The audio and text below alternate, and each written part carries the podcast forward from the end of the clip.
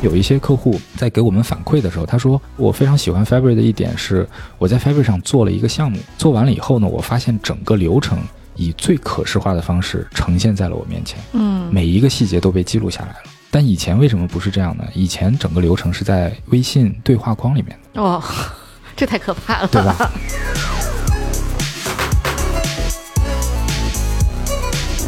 可能未来我觉得它会是一个更加审美平权的时代。对对对，就是说 AI 会让这件事情变得更不一样，可能是无数的网民都认为一个亚文化的色彩对是最美的。那你你即使认为它是亚文化的，你可能也会成为今年所有设计师的最爱。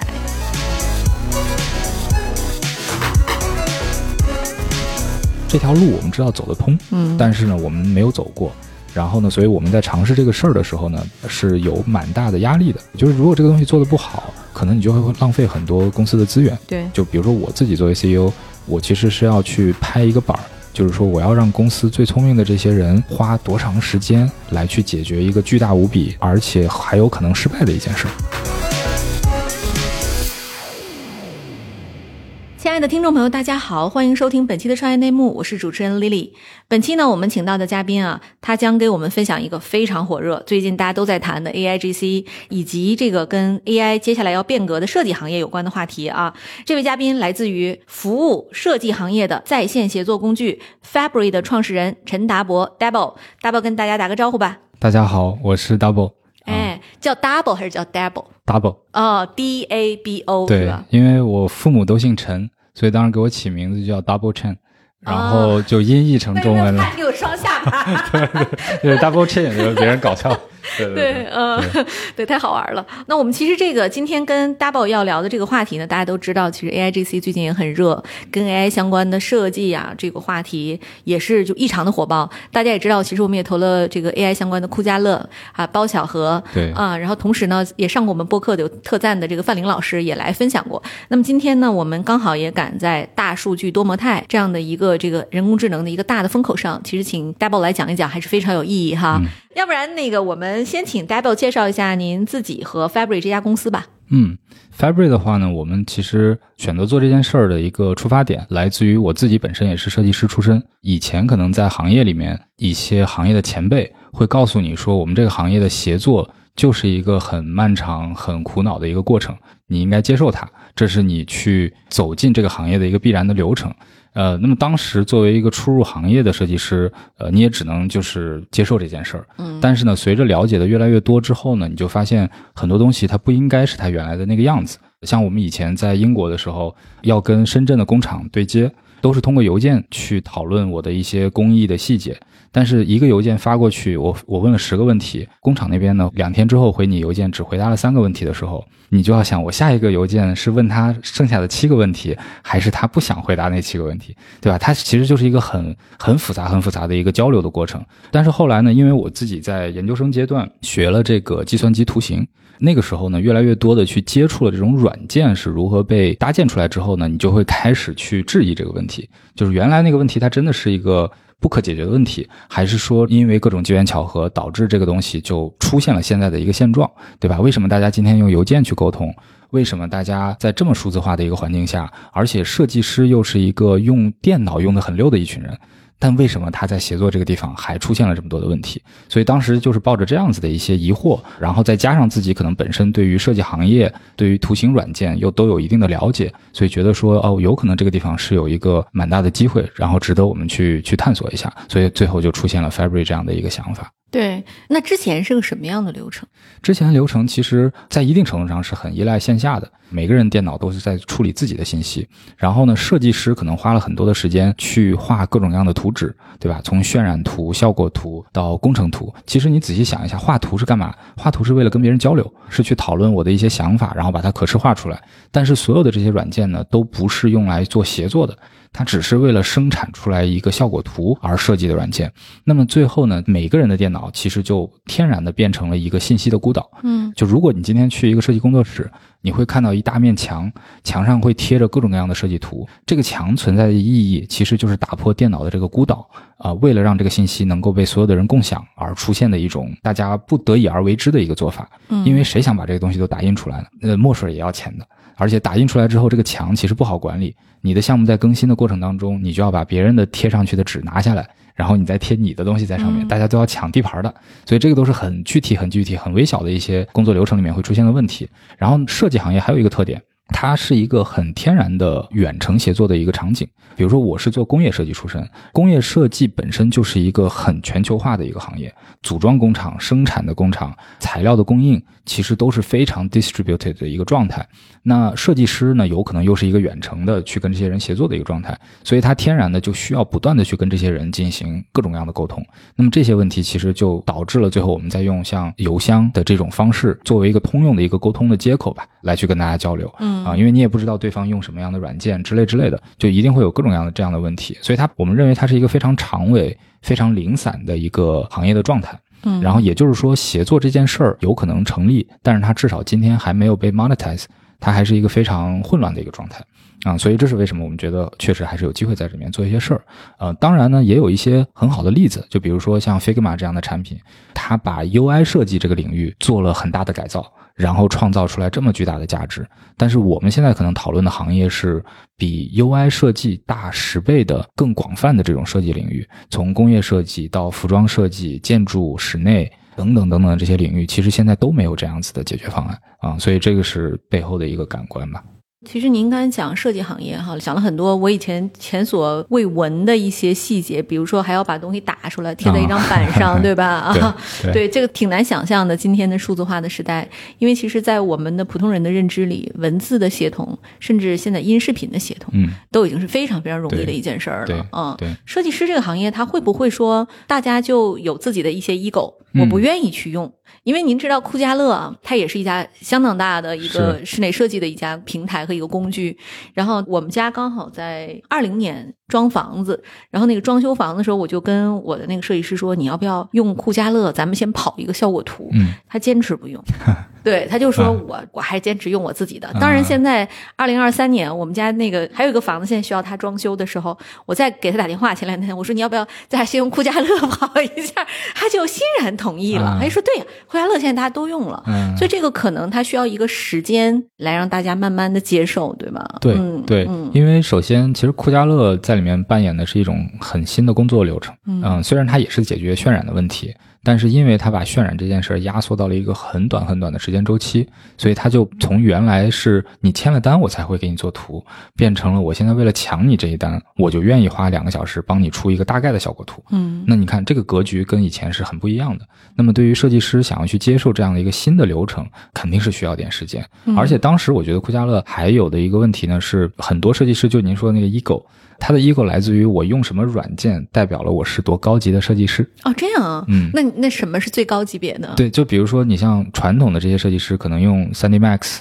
嗯去做这种很复杂的建模，这个是嗯 legacy，是以前留下来的东西，所以大家会觉得我用这个东西我更专业。对，然后后来呢，出现了一些更简单的软件，那么年轻人去用，但老的设计师就觉得那个东西小儿科。然后酷家乐出来了以后，把这个事儿干得更简单了。那么你原来积累的这种专业能力，不就变成了一个我没地方去 show off 的一个东西？嗯、有个有点鸡肋的能力了。对对对，啊然后这么简单，就体现不出来我的这种专业价值。所以整个行业，其实我们在观察像酷家乐的这个发展的过程当中，是有一点点阻力的。但是呢，其实大家也务实的，就是当最后慢慢发现这个东西确实是效果好，然后呢效率又高，那怎么会去拒绝它呢？对吧？嗯对，那 February 在一开始的时候遇到过这种阻力吗？我们也有，其实有的时候会遇到很两极分化的感官。有一些用户呢，他第一眼见到这个东西，他就说我等这个东西等很久了。还会有一些用户，他会很强调跟我讲说，我的工作是不需要协作的。你逐渐就会发现，设计的这种工作流程，呃，为什么我刚才说它很长尾，是因为它的流程跟他自己的方法有关系。那有的人会更趋向于去做一个更协作性的设计工作，有的人呢可能觉得自己特别厉害，我是一个非常独立的设计师，我不需要跟别人协作，我就独立的把这个事儿就能干掉了。嗯那这个都会存在啊，我觉得这个是一个正常的行业的这种最佳实践的一个一个 distribution。但是呢，对于企业来讲，呃，因为像以前我在耐克待过，然后耐克呢这两年其实有一个特别有意思的发展趋势，十几年前耐克很强调明星设计师。比如说，我们去买什么乔丹的球鞋，就你作为一个乔丹的粉丝，你会知道乔丹的球鞋是一个叫 Tinker Hatfield 的人设计的。嗯他就像一个明星一样，他设计了从第一代球鞋一直到第几代球鞋，非常非常有名，甚至有的时候比乔丹的那个光环都要大。嗯但是呢，当你养出来一个明星设计师的时候，其实，在一定程度上，你也会被这个明星设计师绑架。嗯所以呢，耐克在大概五六年前，他会去明星设计师化，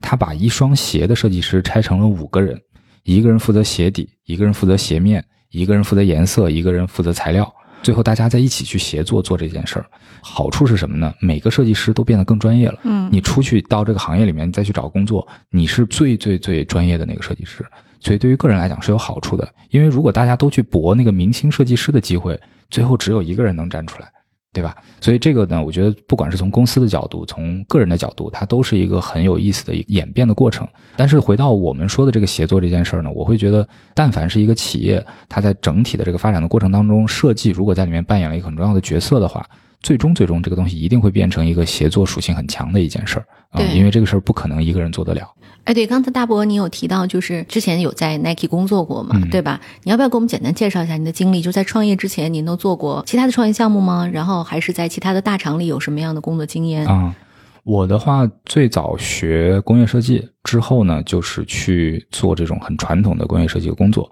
所以当时在英国的话呢，有在一家叫 Tangerine 的一个设计事务所。然后这个公司呢，它的最早的创始人就是苹果的那个首席设计师，就是后来离开的那个 Johnny Ive。就是他在去苹果之前，跟呃 Martin Derbyshire，这个是后来留在 Tangerine 的这个这个老板，呃一起创立了这个公司。然后呢，做的很传统，比如说我们当时会去给亚细亚航空做头等舱的室内的设计啊，就是它是座椅的设计，给 LG 做电视的设计啊。所以我我最早的经历主要就是这种很传统的工业设计的一个一个背景。后来的话呢，是在研究生阶段呢，我们那个专业叫创新设计工程，它其实是一个设计和工程融合在一起的一个专业啊、然后它会 push 你去做一些比较有创新性的一些探索。在这个过程当中，因为我我这个人属于有点闲不下来，所以我在读书期间呢，在英国成立了两家公司，呃，一个呢是叫 Eversize，是做一个健身的课程的平台，主要在伦敦当地，然后我们把当时的这些呃伦敦的这种健身房里面呢，就他卖不掉的课，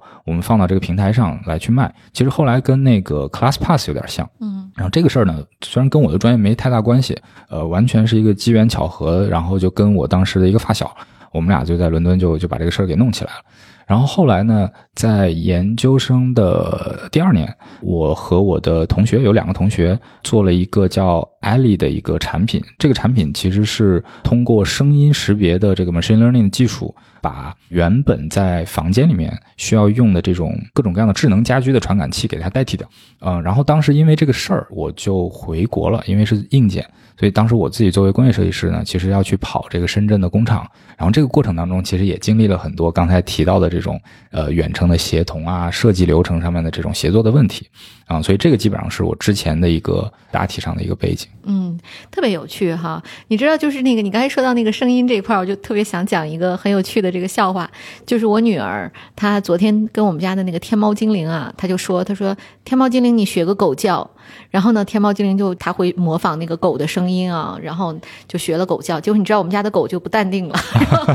狗就立刻竖起耳朵四处在找，就是哪里有狗。可以想象今天的就是你去语音操控一个技术，那其实它已经有非常好的这个语义识别的能力了，甚至像狗叫这样的一些声音都能够抓出来，对吧？对对，那当时这个硬件怎么看都还是一个有机会的事儿，为啥没做起来呢？哦，这个其实也很有意思。最开始我们其实内部有一个讨论，就是我们应该做硬件还是应该做软件？嗯啊、因为在当时大概一三年的时候呢，像亚马逊也出了那个 Echo，就是跟天猫精灵有点像的这个产品。然后当时我们其实可能我觉得也跟 Ego 有关系吧。现在回想起来，如果做软件的话，这事儿说不定就成了。当时呢是想说做硬件，然后呢就我们对于硬件呢是有一点技术上的要求，最终没有完全做下去呢。其实主要是我从里面离开了。那个项目其实后来做的还可以，呃，尤其是在前两年这个疫情的时候，这个产品最后我们把它重新定位成了一个老年人独居的一个监控设备。后来因为疫情呢，美国有很多的这个老人院，它是叫做非接触式服务，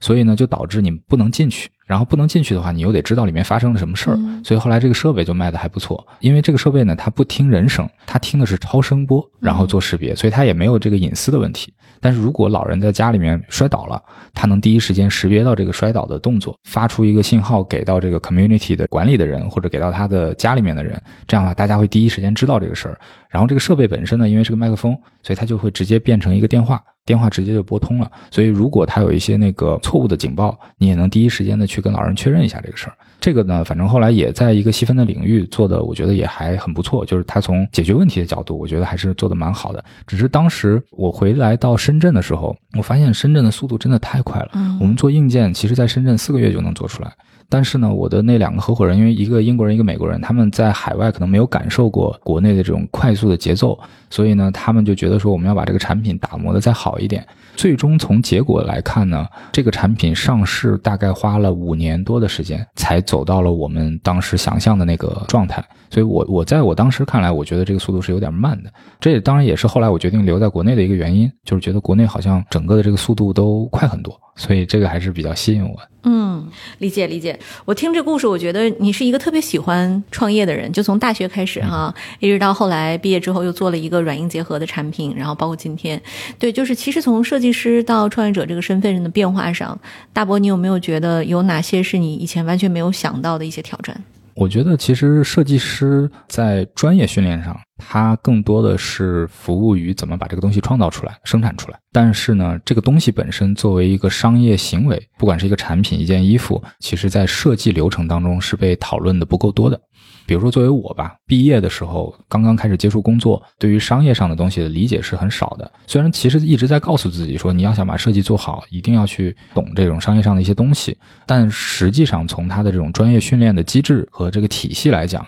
是蛮缺乏这个东西的啊。而且一个人能研究的东西也有限，你你要想把设计做好，可能在一定程度上，对于商业的东西就会缺少一些时间去做相关的研究。所以对于我自己来说，可能创业本身的这个流程是一个去感受商业运转。的基本规律的一个过程，嗯嗯，所以虽然说可能也经历了各种各样的一些，不管是创业的项目啊，或者是公司也好，呃，每一个过程里面，我觉得多多少少都能提炼出来一些一些反思，或者说一些对于这个过程的逐渐变得越加成熟的一个理解。所以我也是通过这些一次又一次的尝试，帮助自己来去补全对于一个设计师而言可能会缺少的一些视角吧。对，我看咱们公司是二零二零年就已经成立了，是吧？那到今年也已经有三年半的时间了。咱们在客户上有什么大的客户吗？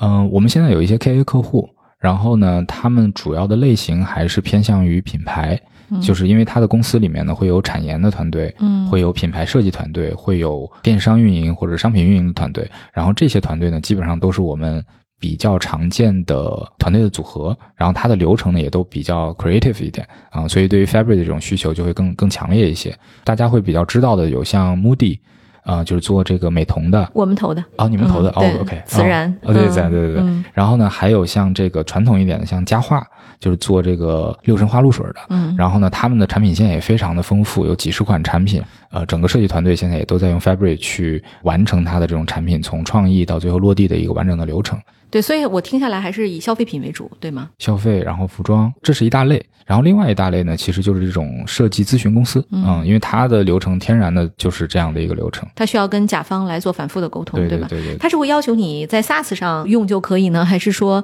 你要在本地装一个什么样的工具？我们网页端就可以用。然后它的形态呢是一个在线的白板和一个数据表格。然后这两个东西呢，主要是把用户在他的整个流程里面出现的这些各种各样的设计图、各种各样的资料、各种各样的数据，都能够装在一个共享的空间里面。所以我们有一些用户，其实后来也给我们反馈，他说：“哎呀，其实你们这个东西就是一个更加可视化的云盘啊。”他用这种方式来定义我们啊，因为他很多客户其实，在采购这种服务的时候，设计公司呢原本的有一部分的预算就是花在云盘上面的，每天生产出来各种各样的图纸得有地方放。然后呢？只不过我们给他的这个云盘，对于他的流程来讲更合理一些。对，那这个对于我们的像云的这种挑战，是不是也挺大的？对于我们来讲，可能挑战更大的不是在云端，因为现在不管是阿里云也好，百度的云也好，他们其实给我们提供的这些底层的支持已经做得非常好了。嗯，然后有很多东西不需要我们再去关心，或者不用我们去担心。但是前端，因为我们是一个图形软件，你可以理解为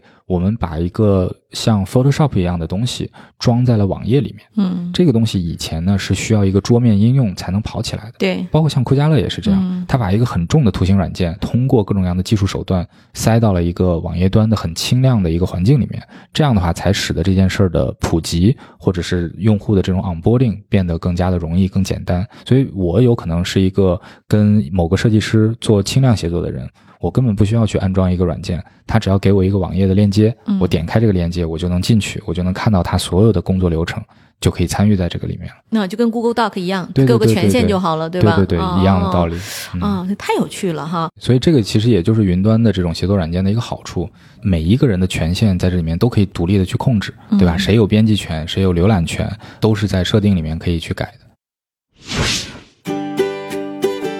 各位亲爱的小伙伴，你知道吗？除了创业内幕之外，我们还出品了一档英文播客《Evolving for the Next Billion》，由 GGV 纪元资本的管理合伙人童世豪和市场经理 Rita 杨主持。如果你对东南亚、印度、美国等海外市场感兴趣，欢迎收听来自当地头部创业公司 GVC 的声音。收听及订阅，您可以在我们节目顶端找到 GGV 的小馆，点击进入就能看到我们出品的这档节目了。欢迎喜欢收听英文播客的小伙伴点击订阅哟。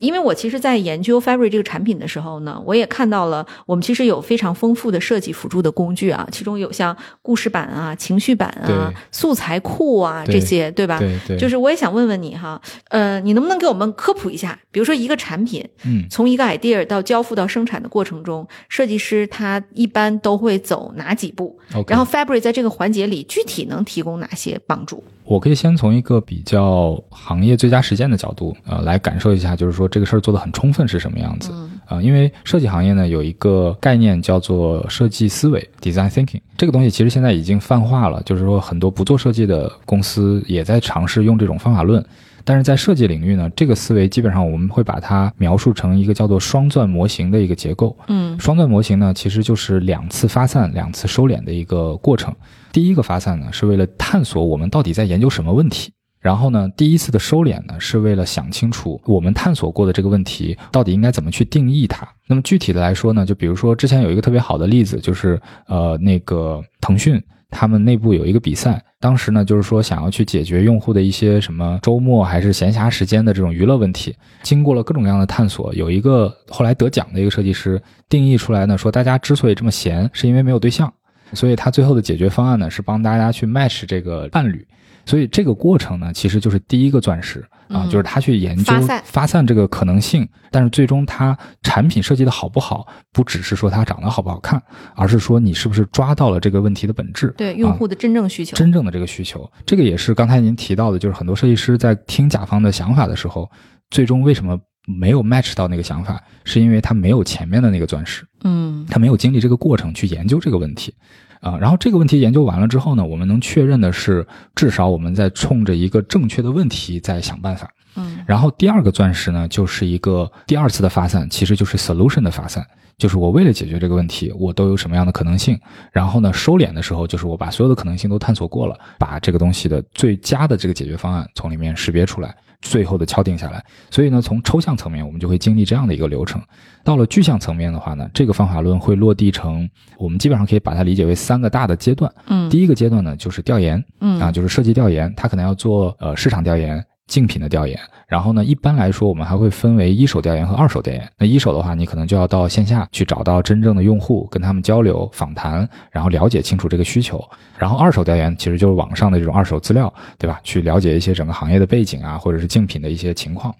那么这些东西做完了之后呢，就会进入第二个流程。第二个流程呢，我们会大致上可能会有这种概念的设计，然后方案的迭代、方案的深化，基本上会有这么几个小的细分的环节。呃，那么不同的行业可能它的流程的节奏啊和时间也会有所区别。然后到了第三个环节呢，其实就是我的方案的方向基本上确定了，我这件衣服版型基本上材质也都敲定下来了。但是呢，你的生产跟你的设计方案之间还有一个 gap，对吧？你的材料到底从哪儿进？比如说，你如果设计出来了一双鞋，这双鞋的面料一部分来自于韩国，一部分来自于泰国，另外一部分来自于欧洲，那么你最后这双鞋的成本到底是不是你能 cover 得住的一个方案？那这个都是在这个我们叫 design for manufacturing，就是为了面向生产而做的相关的设计工作，嗯要去解决的一些问题。所以这个过程里面呢，你就会出现很多要跟工厂对接啊、打样啊，最终把这个东西能落地落下来，然后进入到最后的一个生产或者是一个呃实施的一个环节。所以基本上我们会看到一个完整的设计流程呢，就会 cover 这样的三个大的阶段。嗯但是呢，在实操的过程当中，很多的公司或者说不同的行业的公司，会因为它的一些特性，决定在这里面去砍掉一些不是特别有必要的流程。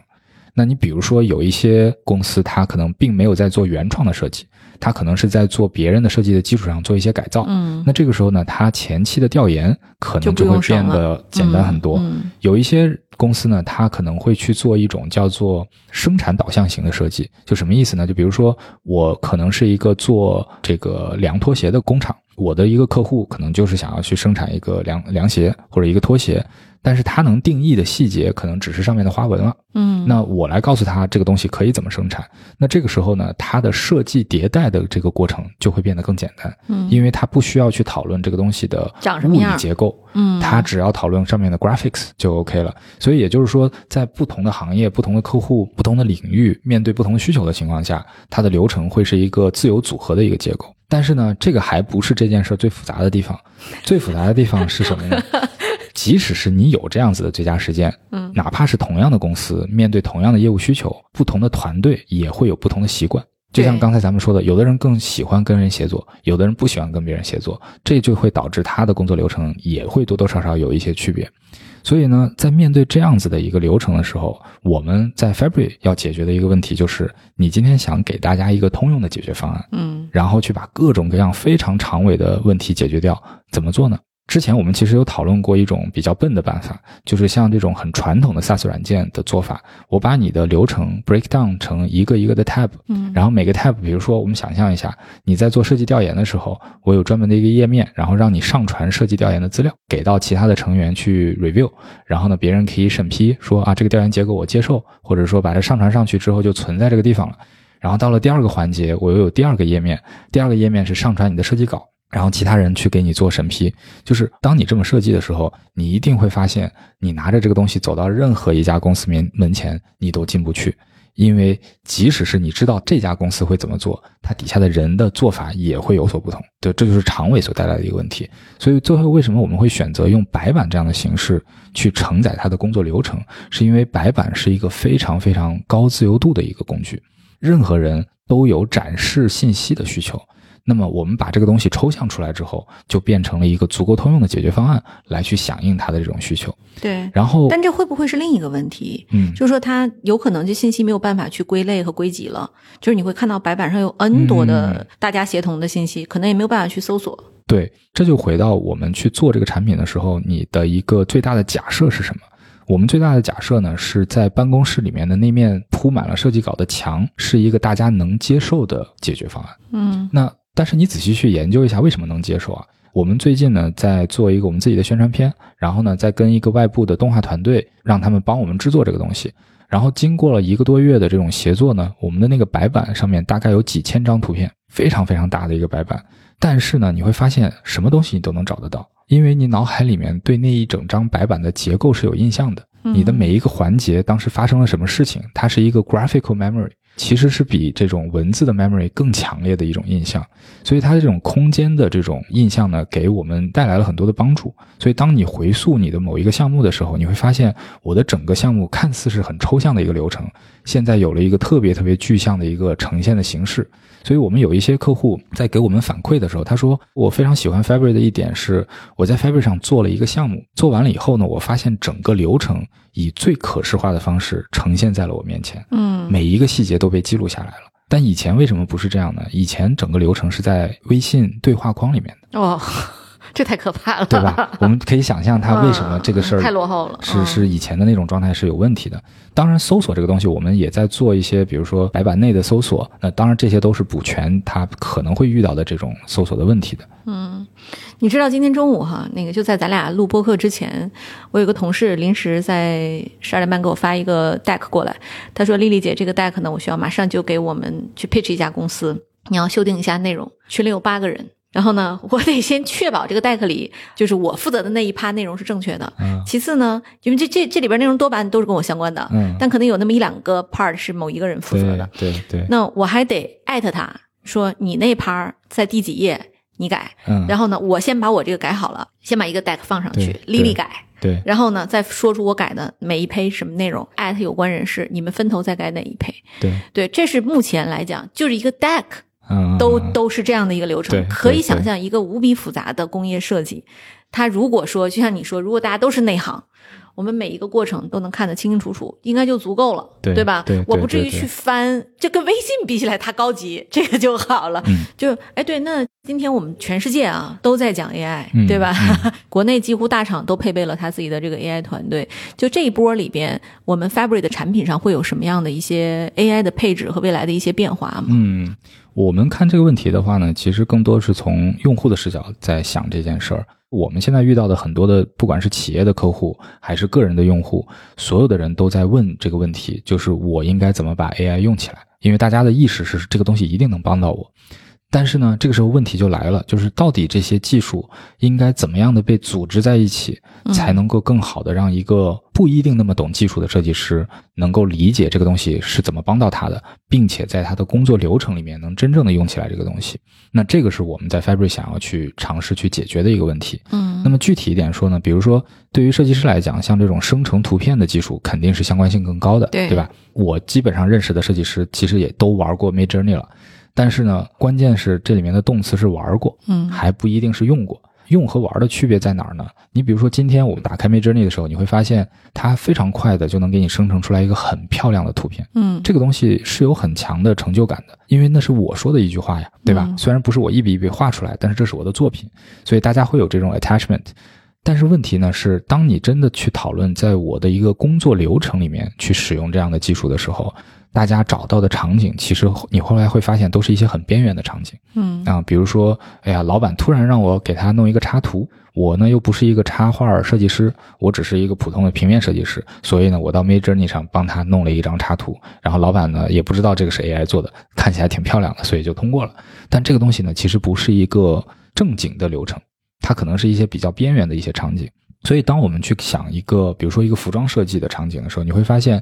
我作为一个品牌方，我可能呢对于某一个季度的衣服，对于这个款式，其实是有一些规则的。嗯比如说，我都会用流苏作为我这个季度的一个特点。当我把这个东西给到 Midjourney 的时候，他不一定会那么尊重这件事儿，他会在里面有很多它自己的模型上面的发散。那么你最后生产出来这个东西，对我来讲最多就是一个启发，而不是一个说我真的从方案的角度多大程度能使用这个、嗯这张图的一个状态。对这就意味着，当我们想把这些 AI 的技术用在设计领域，或者说设计的真正意义上这个工作流程里面的时候，我们其实是需要这个 AI 有更强的可控性的。对对吧？就是说你指挥它，它得要听啊。这个事情呢，是我们现在当然也是基于一些开源的技术，就我们在呃 Stable Diffusion 的基础上叠加了一个今年三月份出来的叫做 ControlNet 的一个算是一个框架，然后他们俩组合在一起呢，就能让设计师做到这样一件事儿。原来的设计流程，比如说我我们讲一个工业设计师，他可能要去画线稿的草图，探索这种初步的造型。造型大概的推敲的差不多了，它就会进入一个 3D 建模的流程，来去把它的一些细节做得更精细一点，然后去推敲它的一些包括一些结构上面的问题。这个东西做好了之后呢，就会进入渲染，嗯对吧？然后用各种各样的渲染软件跑出来它的效果图，然后再把它放到 PPT 里面给老板或者给客户去汇报一下，说，哎，这是我们现在做的几个方案。但这个过程呢，可能就是两三个星期了，对吧？因为每一个环节其实都要花很多的精力和专业的能力去做。但现在呢，我们基于这个 Stable Diffusion 能够给用户提供的流程是，你输入一张线稿的草图，然后呢用文字来去描述大概想要的这个效果，包括它的颜色、材质，呃，以及这张图片的一些背景、光照的信息，它就大概花个三十秒的时间，就能给你生成出来一张渲染的效果图。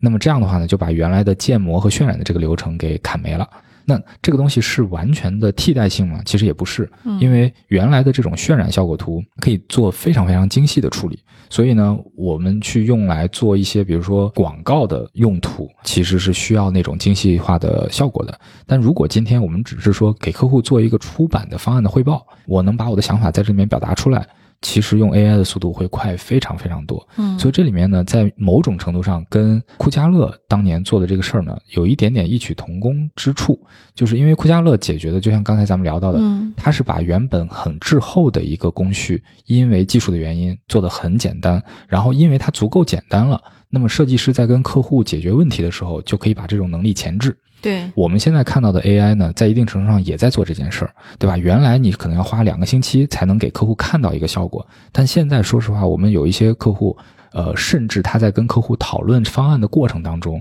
就在给客户看方案了，嗯，对吧？那这一下就改变了他去跟客户沟通和迭代这个项目的一个 dynamic。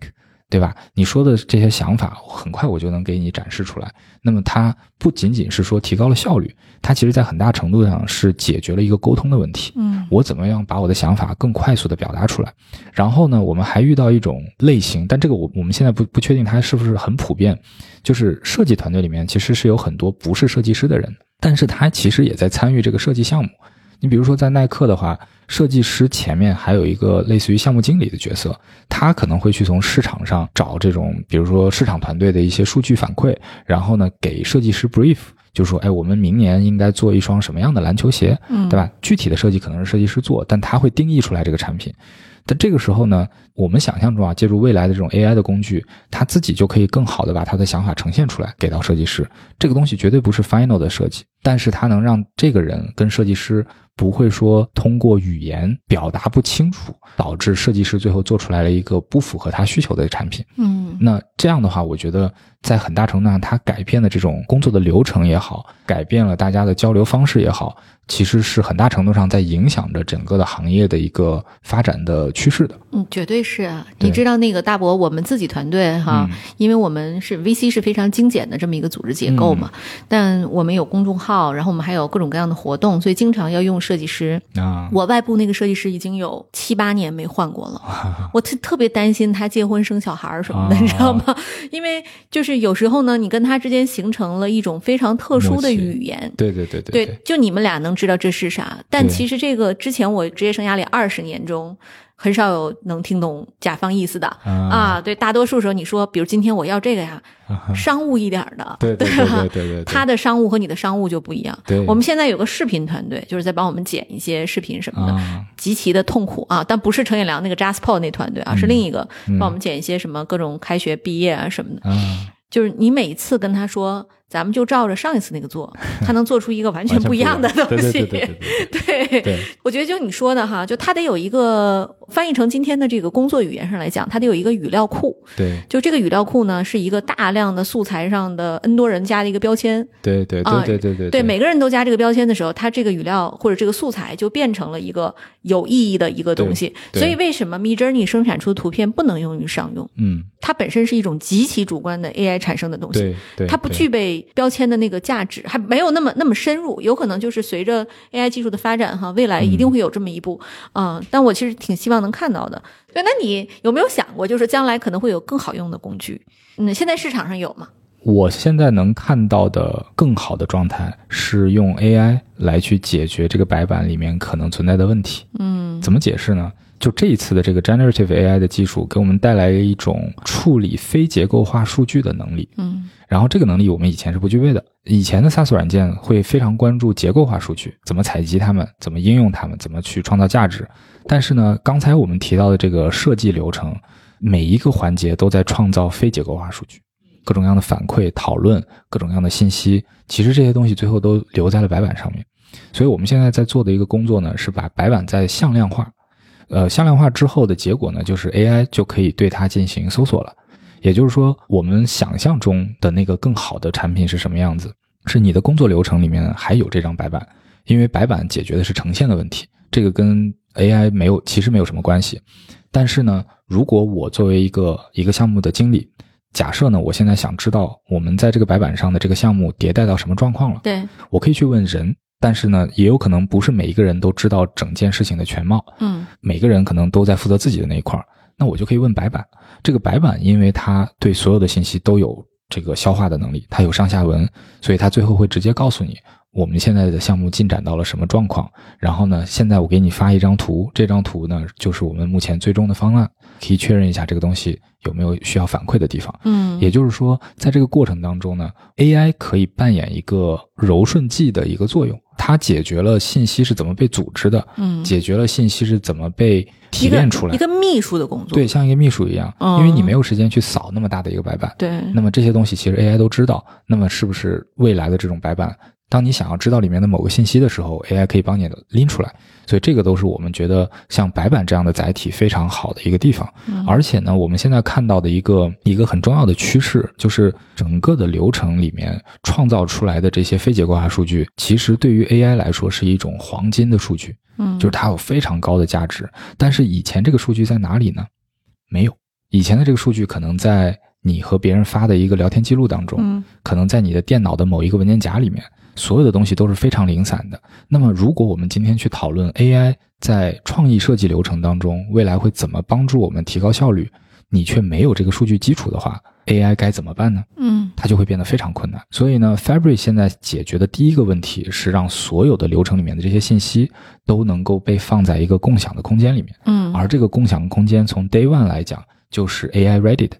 那么未来 AI 长出来的时候，它就能利用起来这些数据，然后帮助企业去解决问题。对对，但这也需要说我们的这个现在的这个工具有足够大的用户的基础，是吧？嗯，它需要一个公司足够的深度的使用它，但它去哪怕你这个世界上只有一家公司用 Fabric，、嗯，这个功能都能帮你解决问题。哦，嗯，它不需要。要大数据，它需要的是小数据。对对，过去都在云盘上，对吧？啊，对你可能要搜，比如说十年前我们某一个设计师他的设计，我们需要向他致敬一下，对吧？对对对对，嗯像我们自己最近就遇到一个呃也很有意思的一个问题，我们会做很多的用户访谈，嗯然后每一次的访谈呢都非常非常长的一个文本会被解析出来，对吧？我们也在用那个转译的工具，但是问题是谁有精力和时间去读这些东西呢？嗯，对吧？当你去做一个产品决策的时候，你公司作为一个组织，明明知道这件事儿用户是怎么想的，那你应该怎么把这个信息调取出来，然后服务于你的这个设计决策？其实就是同样的问题。嗯，非常有意思哈。嗯就今天这个产品啊，嗯像我这样的设计小白，嗯他上手需要多大的难度和门槛？嗯，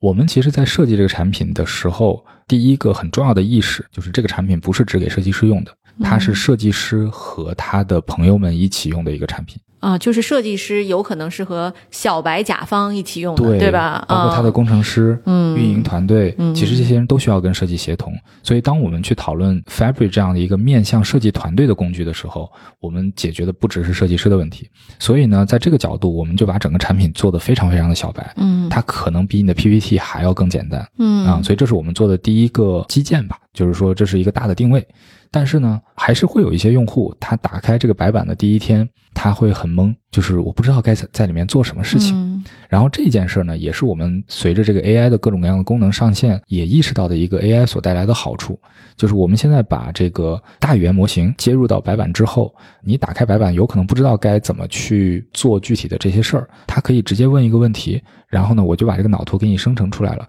虽然它不是百分之百正确，但是它给你搭了个框架呀。嗯，你可以修订了。对，你可以再改嘛。但这个时候呢，他可能就用了五秒钟的时间，就感受到这个白板的价值了。嗯所以这个其实是对于那些小白的用户更直接的一种 onboarding 的引导。因为设计师可能看到白板，他有意识，因为他自己用过太多的白板软件了。嗯嗯，其实你看，就从今天设计工具的这种变化啊，从单机版到 SaaS，到更加的适合普通小白上手，就这都是一个大的不可逆的趋势。嗯比如说，你看十多年前，基本上学 Photoshop 那是一个专业的课，好像得几几千块。当时我还记得我们公司有一次那个内部培训，专门有三周，就是有一个 Photoshop 的选修课。当在外企嘛，就是可能他这各种各样的兴趣班等于满员的那个是，就大家都想给自己的照片修得更好看。呃，到今天你只要装一个美图秀秀，什么风格都能给你修出来哈。对，所以更加易用简单，这是一个未来的趋势，对吧？对，那 AI 呢？它未来代表的更多的是说我能去猜测和预测你下一步要做什么了，我可以预先给你一些建议，对然后帮你去梳理整个流程，就是刚才您介绍的这这个哈，那就更加有趣。各位听友们，欢迎收听由 GGV 纪元资本为你呈现的商业叙事节目《GGV 投资笔记》。这也是继创业内幕后，GGV 出品的第二档中文播客。我们将顶级风险投资人与优秀创业者的讲述做成声音故事，为你呈现一档耳目一新的商业播客。在这里，声音是最直接的讲述者。GGV 投资笔记，你不容错过。今天我们其实讲 February 哈，就它从一个白板开始，就这个越简单的东西是越难的，我们都知道。就是这样的一个自由度极大的工具，它背后的算法其实是非常复杂的。那我们在开发这样的一款软件中，您当时遇到的最难实现的一个功能是什么？嗯，我可以说两个吧。嗯呃，一个呢是我们在过去大概花了半年多的时间，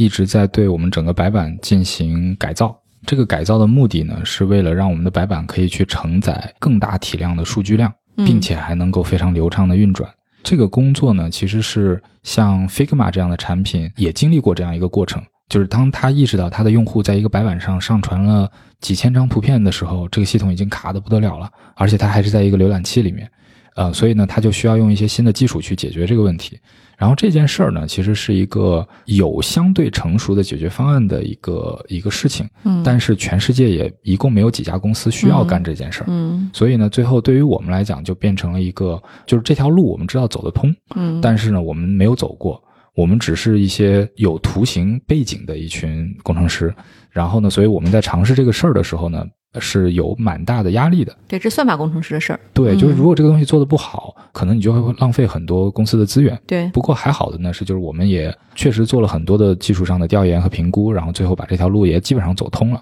所以这个我觉得是一个，嗯，我们可以理解为一个技术加工程的一个双重的具有挑战和难度的一件事儿。而且从公司的角度，就比如说我自己作为 CEO，我其实是要去拍一个板儿，就是说我要让公司最聪明的这些人花多长时间来去解决一个巨大无比，而且还有可能失败的一件事儿。那这个当然，我们 CTO 在里面扮演了很重要的角色，他去帮助我们解决这里面的一些风险的问题啊、所以这个是我们会面对的这种比较比较大型的这样的一个一个一个挑战，挑战。你当时是怎么意识到会要做这样的一个改变的？是因为有客户提出了什么差评吗？嗯、对我们刚上线的时候全是差评，啊，呃，因为因为是这样子，最开始的时候呢，我们会觉得用户用我们的产品是一个循序渐进的过程。你打开这个白板，用户能放几张图片在上面，十张、二十张、五十张，差不多了。嗯但是呢，我们刚去年刚上线不久，就会有用户过来跟我说，这个白板怎么放了五百张图片就卡了，把我们反而给问懵了。你怎么就放了五百张图片在里面？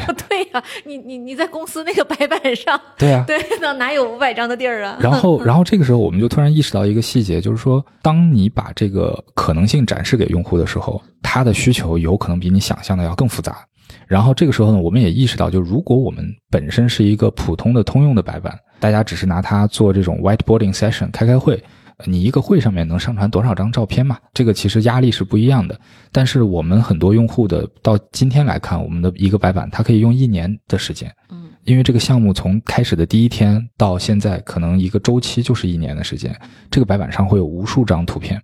我们就意识到，就说哦，那可能原本的这个架构其实并不是说不知道要做升级，只是当时觉得没有必要那么么迫切，对，嗯毕竟你作为一个初创的团队，产品要一点点迭代，所以呢，从去年大概十月份左右，我们到时候算算时间，就发现它至少是一个六个月起的一个项目。当时如果不做的话，你什么时候才能得到这个结果？所以，所以这就是我们当时下定这个决心，即使是它会阻塞我们很多的产品迭代，我们也依然要去挑战的一件事儿。所以这个是一个很有，就目前来讲，对公司整个资源分配影响比较大的一个一个挑战。嗯然后第二类东西呢，我举一个细节的例子，就是在我们的白板上呢，会有一些图形之间可以做连线，嗯很小很小的功能，就是一根线把两个图形连在一起。嗯但是这个这个线呢，它作为一个曲线，它需要有一个非常优美的弧度。嗯这个东西呢，需要有算法来去处理它。嗯，但是呢，市面上所有的软件，几乎所有的软件，在处理这个弧度的时候，都是用一些比较惯常的方式去做的。嗯效果就不是很好。然后呢，我们为了让这个东西能够在用户使用的时候，这个也是回答刚才那个问题，就是它不是设计师用这个线，设计师用的话，它可以用各种各样的节点的编辑的能力，把那个线调到他想要的那个效果。但如果今天我们面对的是一个小白的用户，他只是想把两个东西连在一起，但是我们又要允许他能够创造出来一个足够好看的连线，我们就要在算法上做很多的调试，很多的优化。然后这个东西，我们印象最开始，我们有一个工程师花了四个月的时间，去把这根线的算法调到一个我们认为足够好的状态。当然，现在想想呢，可能这个时间花的不是特别的理性，呃，但是呢，我们很多用户也会反馈这个问题，就是说，哎，这个线确实好像跟别的地方的线不一样，嗯，这个事儿就很有意思，因为我们的用户能识别到这种细节，对，你的用户是最会审美的一批人，对他能感受到这个东西的区别，嗯。所以呢，我们后来也确实在类似的一些东西上说服自己说，有一些东西是值得花时间的，嗯。嗯，因为你花了时间，并不是一个产品经理的自我感动，而是真的有人关心这个东西。对。我们今天看任何一个工具，就是微信，对吧？极其简单，但是呢，嗯它的每一个 UI 都设计的，你你因为你用的太好了，你就觉得它就应该长这样，对对吧？对对对就有一些工具呢，可能你一打开觉得它咋长那样呢？它怎么是个直角的呢？它为什么不是圆的呢？就会有问题。对对对，嗯是的，是的，嗯它是淘汰了很多不对的方法之后得到的那个结果。对一条线为什么要需要这么复杂呢？就要开发四个月，它这个技术难度在哪儿？它不是一个纯技术的问题，嗯它是一个产品和技术一起去决策的问题。就是什么样的线是好的，这个事儿是没有标准答案的。就是我的这个曲率如果再直一点，再硬一点，然后呢，如果用户在这个地方添加了一个节点，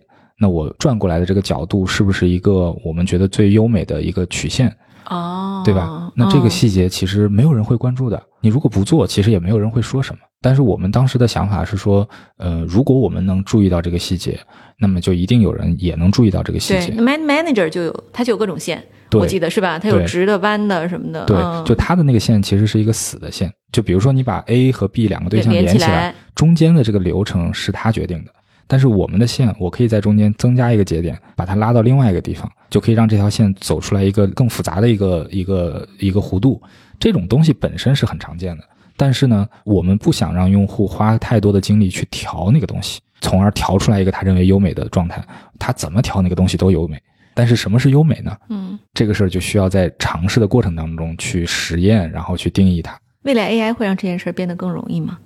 我觉得它在某些事情上会变得更容易。之前我们其实讨论过一个问题，就是美这件事儿解释权到底在谁手里？当然，有一种观点呢，就是这个东西是在权贵手里。但是呢，随着我觉得随着 AI 的这个东西的出现，它其实是把这件事情的门槛降低了。就是一个东西为什么好看，它有可能会被 AI 解决掉。对对吧？对对然后呢，它可以让这些所谓的非权贵的人理解并且应用这件事儿。我怎么样把一个美的东西用在我的场景当中，对，对吧？就像今天，其实你看时尚行业非常典型，对吧？就是你看不懂很多设计，嗯比如这这一季 Kenzo 的那个秀啊，我那天看了个视频，就他嗯那个说是致敬了高田贤三先生当年的一个设计，一个大草帽。嗯那东西在淘宝上，我估计就值二十块钱，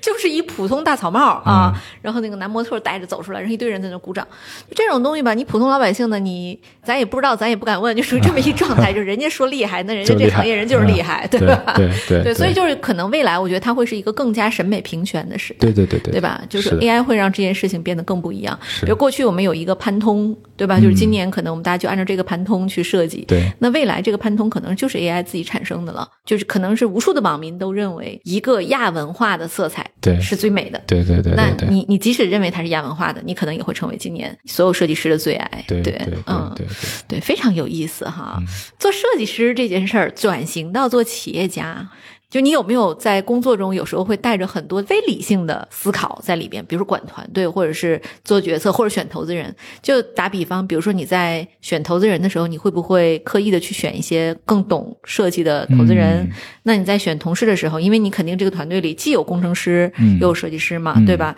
你在比例上会不会更向哪边去做一些倾斜？嗯，这个是一个很好的问题。我觉得首先社会会对设计师这个人群有一个误解，嗯就是这群人是很感性的。但是呢，其实我自己接触到的那些大师，就是真正我觉得很厉害的这些设计师，没有一个人是逻辑思维很混乱的，每一个人都非常非常的清晰。就是他做的每一件事情里面的逻辑原因，他都是能清晰的给你解释出来，并且表达出来的。但是他之所以是大师，是他同时具备了另外一种能力，就是去通过这种感性的手段来去解释一些事儿。就是比如说为什么这个东西可以是美的。所以在这个误解当中呢，我觉得大家会认为，比如说一个设计师如果去创业，那这个人有可能是一个呃，我们说的直白一点，瞎搞的一个人，对吧？就是说，哎呀，他想到哪儿就做到哪儿。这个人不能投，对吧？他对，是这这这不行，这不行。我觉得这种呃理解是常见的，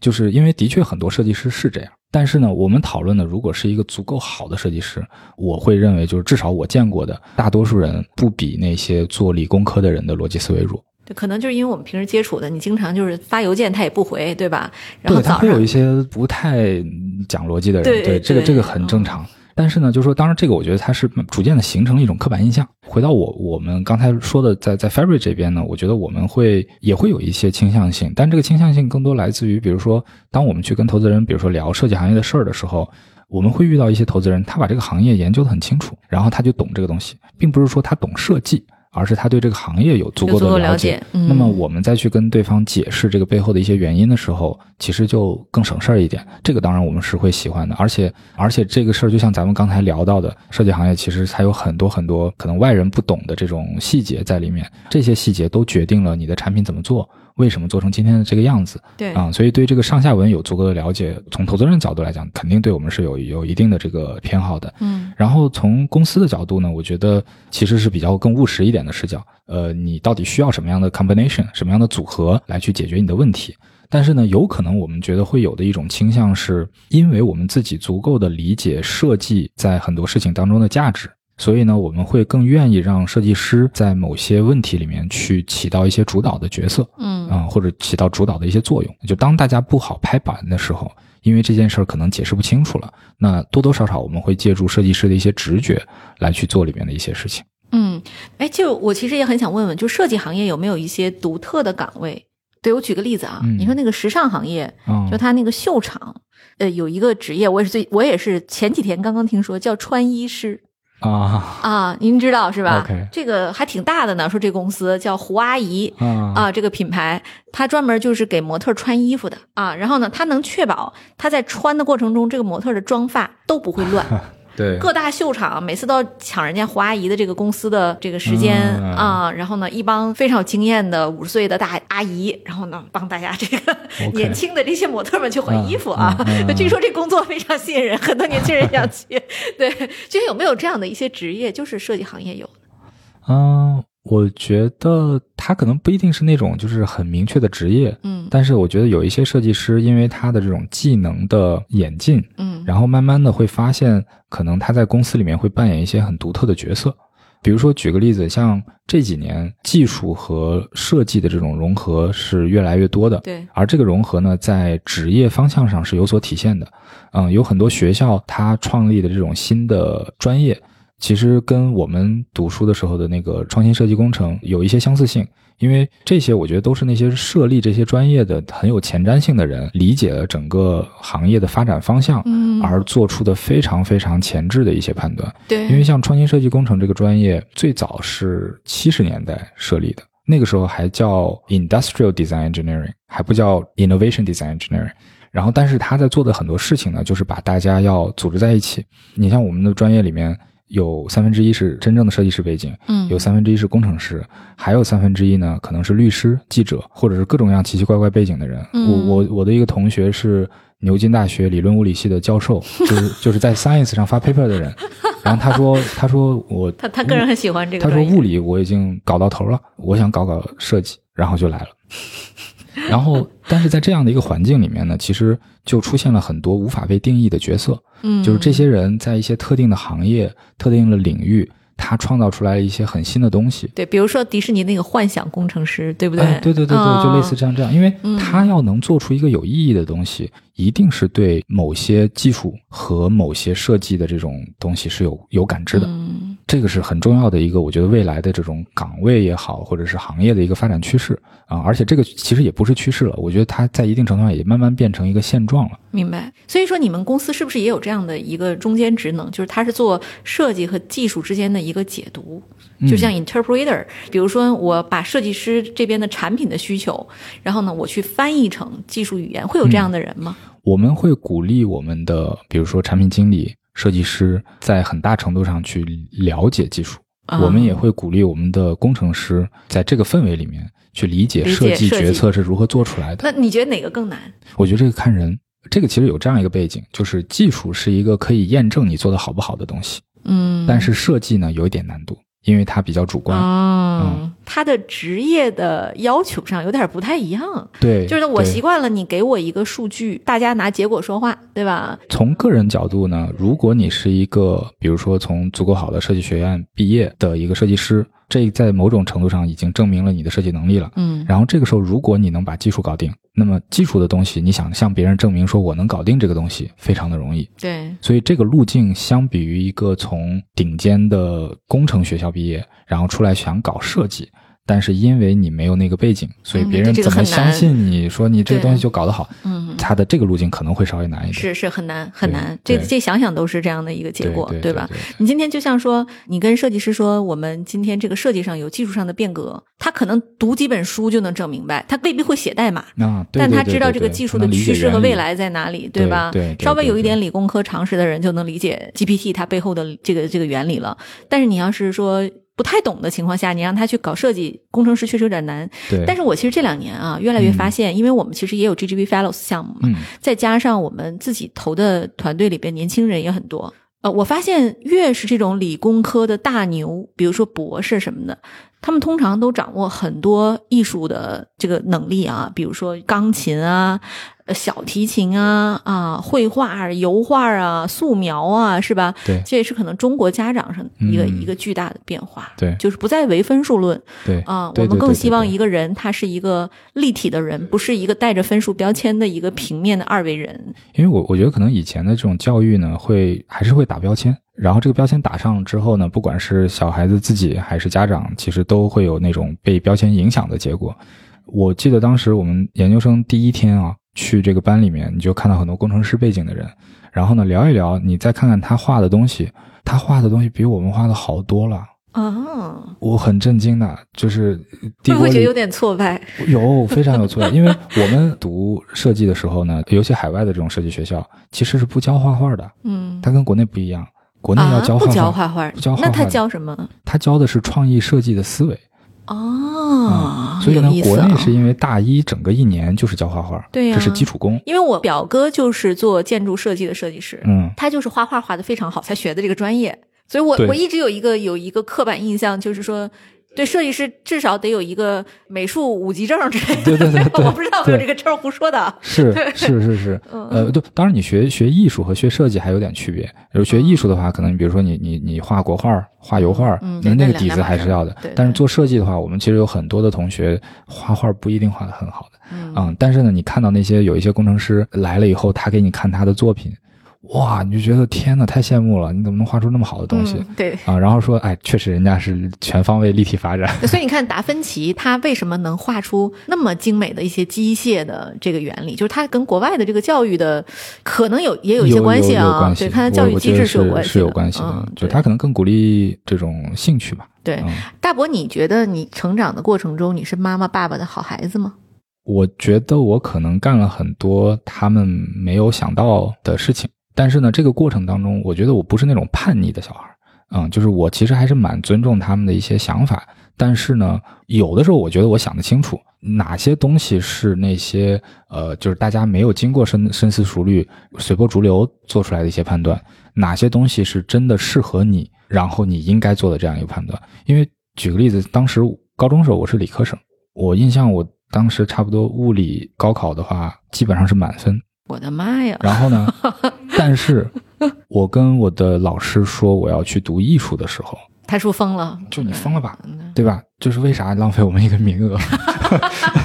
对我本来还可以搞个九八五的，对吧？对啊，为为啥？然后，然后呢？但是我当时觉得知道自己要什么，嗯，因为我很早很早呢对球鞋就感兴趣，所以当时在美国交流的时候呢，也认识了很多这种球鞋设计师，然后人家就跟我讲得很清楚，你要想搞这个东西，你就去学工业设计。从那个时候开始，我就知道自己要干什么。嗯，然后，但是呢，理科的这种东西，我觉得它也没有坏处嘛。而且我也确实对数学啊、对物理都特别感兴趣。但这种事儿呢，其实你看，它对于我父母来讲，这不是一个叛逆的事情，因为我母亲是教这个平面设计的，嗯然后呢，所以他对这个领域特别的了解。嗯然后他也在高校里面，然后呢，他会告诉我说，你要想干这个事儿，你就不要在国内。国内的话，可能考不考得上这个事儿，多少有点看运气因为他是高考改卷的那个人嗯啊，所以呢，他就说，那你要真的想搞，你就出国去去学。所以呢，在这里面他他们其实也有积极的影响，但是我觉得很多大的是非问题上，呃，我并不是那种就是说家长说什么我就一定做什么，嗯，而是更多是经过自己的调研研究之后，你去做出这样一个判断，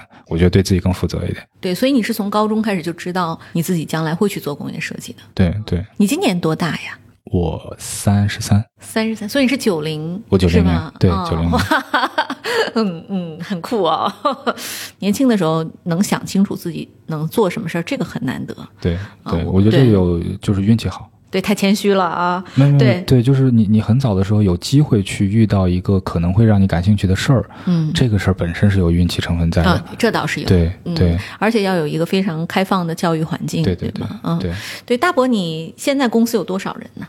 我们现在差不多四十来人吧，你今年还有在招人的计划吗？下半年应该会稍微再扩招一点。啊，什么方向呢？我们现在因为正在做商业化，所以可能下半年招的人会是搭建商务相关的搭建这个销售团队，嗯啊会有嗯一些比较关键的岗位要去补充。哦，那你赶紧听一下我们的播客，有一期 崔建忠老师的那一期，哦这是我今年录过的最好玩的一期播客。其实它就里边讲了大客户、小客户、大单和小单要怎么打、OK 啊，区别在哪儿 OK 啊？然后呢，其中就是它其实跟设计的这个理念有不谋而合的地方。嗯，比如说你去打客户啊，你核心就是要搞清楚客户真正的需求是什么。对，就是你说的设计的第一步，你得先调研市场、调研需求。但客户呢，他通常不会告诉你，对，然后这时候你就需要一个黄金静默，就是我不说话啊、啊我就逼着你说，你说挺好，好，啊，那你觉得好在哪儿，对吧？对对对你就要逼着他说出来，对，挖掘挖掘对这其实是跟销售有有这个嗯跟设计是类似的嘛，啊是是是是这期播客你可以听一听了，对。然后呢，听友们呢，如果对大博和对 Fabric 有兴趣的，一定要在各大招聘网站上搜索我们公司，是在 Boss 直聘上应该也有，有是吧？对，然后就叫 Fabric 是吧？呃，我们叫科布西，就是科布西耶的科布西，科哦科是那个木字旁一个可，布是布料的布，西是东西的西，嗯嗯，我、这个非常好的名字啊，对，居然没有人注册居然没。有人注册，对啊，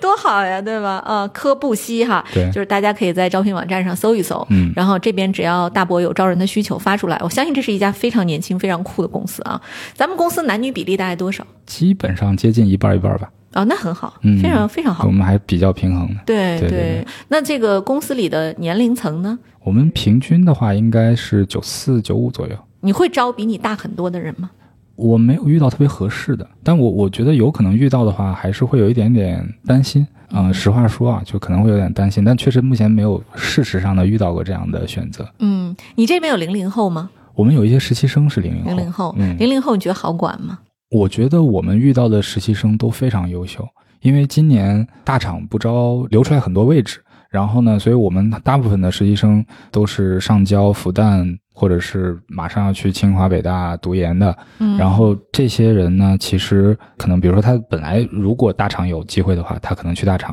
但是如果大厂没有机会的话，他就会想选择去做一个他喜欢做的事儿。嗯然后我们可能恰好是这些人喜欢做的那件事儿。嗯嗯，所以就遇到了很多我非常非常喜欢的实习生。对你这个行业太容易吸引年轻人的注意了，对对对对对 对吧？是是是所以这很酷的一个工作。其实你想想，就是如果是回到我那个年代哈，差不多二十年前，择业的时候非常窄，嗯每个人都带着一个标签，说我千万要挤进国企，挤进公务员对对对体系，再往下不行的话，我挤进外企，民营企业没有人去。但是今天零零后在择业的时候，就包括我团队也有，这实习生也是零零后啊，对也非常优秀。我问他们，就是你将来择业的方向，他们就就是一句话：我要做自己喜欢的事情，嗯，我不拘泥于一定要去做金融。对对对啊，我也不一定拘泥于去做今天你们觉得很 fancy 的这些工作，嗯，就我觉得它酷很重要，他们其实是掌握了设计思维里面的第一个钻石，他能定义自己要什么，嗯，嗯。就收敛回来了，对吧？啊，先发散，对对对对，他们他们他们的幸运来自于他有前面发散的机会，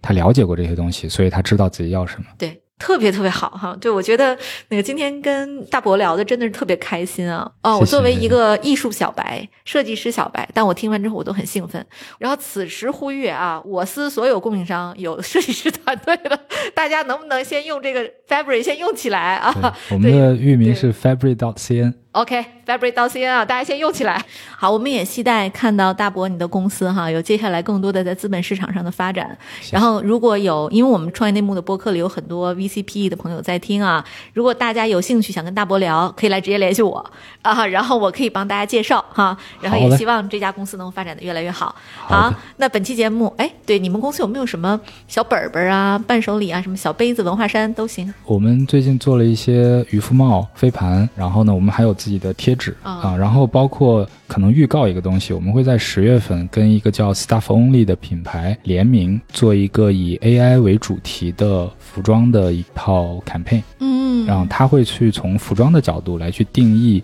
未来去用 AI 来去解决工作里面问题的这些职场上的人应该是一个什么样的工作状态。嗯啊，这个我也在十月份会上这个上海时装周，嗯啊，所以到时候是一个我觉得很有意思的，我们会跟他有很多周边也会也会推出来。对，那我们啊今天就有福气了哈，欢迎大家积极的在喜马拉雅和小宇宙下面留言，到时候十月份呢我们会抽出五位粉丝，十月份的时候我们送出五件小周边，好不好？好的，没问题，没问题。好，那本期节目就到此结束，谢谢大家，我们下期再见，拜拜。